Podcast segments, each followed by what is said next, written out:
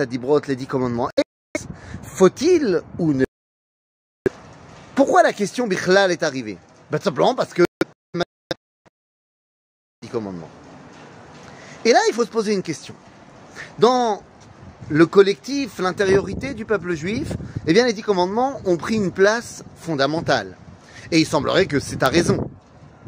Mais si on se pose la question de manière purement halachique, la lecture des dix commandements n'est autre des parties des lectures de la Torah.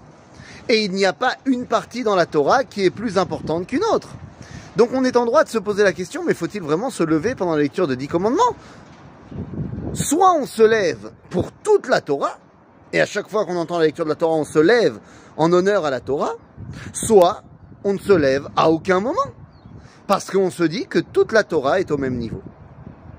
Même si ceci est vrai au niveau halachique, eh bien il semblerait que dans, on va dire, la collectivité d'Israël, Aseret Adibrot ont une place totalement disproportionnée.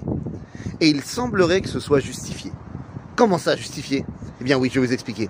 Vous savez, les dix commandements, Aseret Adibrot, représentent le moment du dévoilement divin au monde.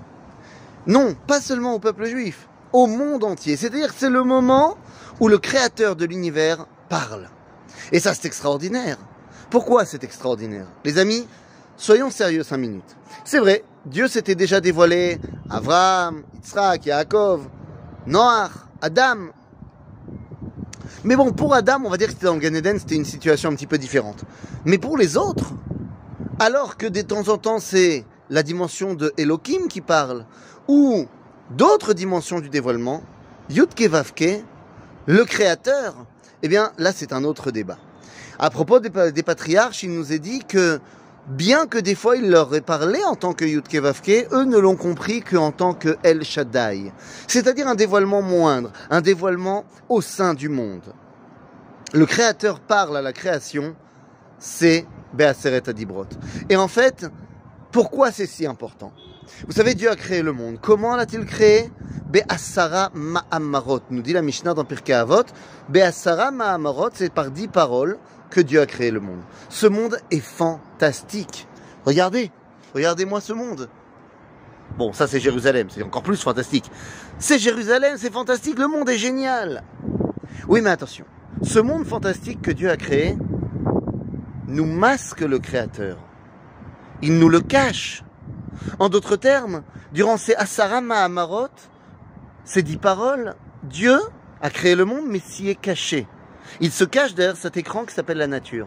En d'autres termes, si on, va, si on peut, et si on veut pouvoir le dévoiler, eh bien, il faudra percer dix trous.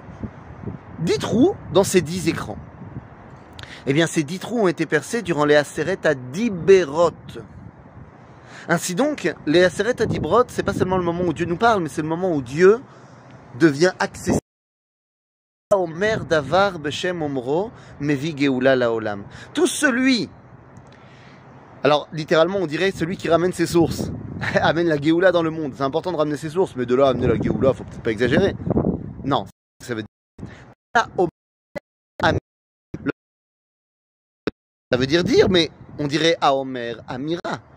Alors, Medaber Davar. Parler une parole. Là, on ne dit pas ça, on dit Kola Omer Davar.